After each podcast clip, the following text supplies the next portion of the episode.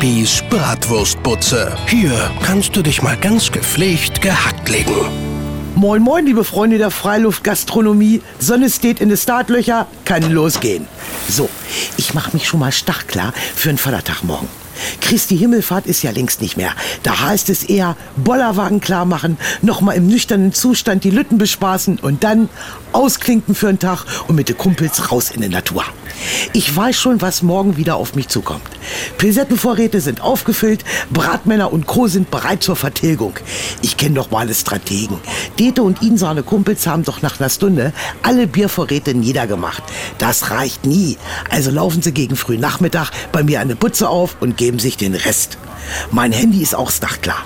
Wenn die Strategen morgen wieder mit halb runtergelassenen Hosen bei mir auf die Tische tanzen, kann so ein Foto schon mal ein Huni wert sein. Ja, Ritas Mende zum Beispiel. Wenn ihn sein Chef von der Stadtverwaltung so ein Foto in den sozialen Netzwerken sehen würde, könnte schon mal Ärger geben. Quasi so eine Art Beamtenbeef. Wer will das schon? Nein, nein. Bei mir sind die Kerle in guten Händen. Alles bleibt bei mir eine Butze. Vor allem das Taschengeld, was sie bei sich haben. Von mir aus kann's losgehen.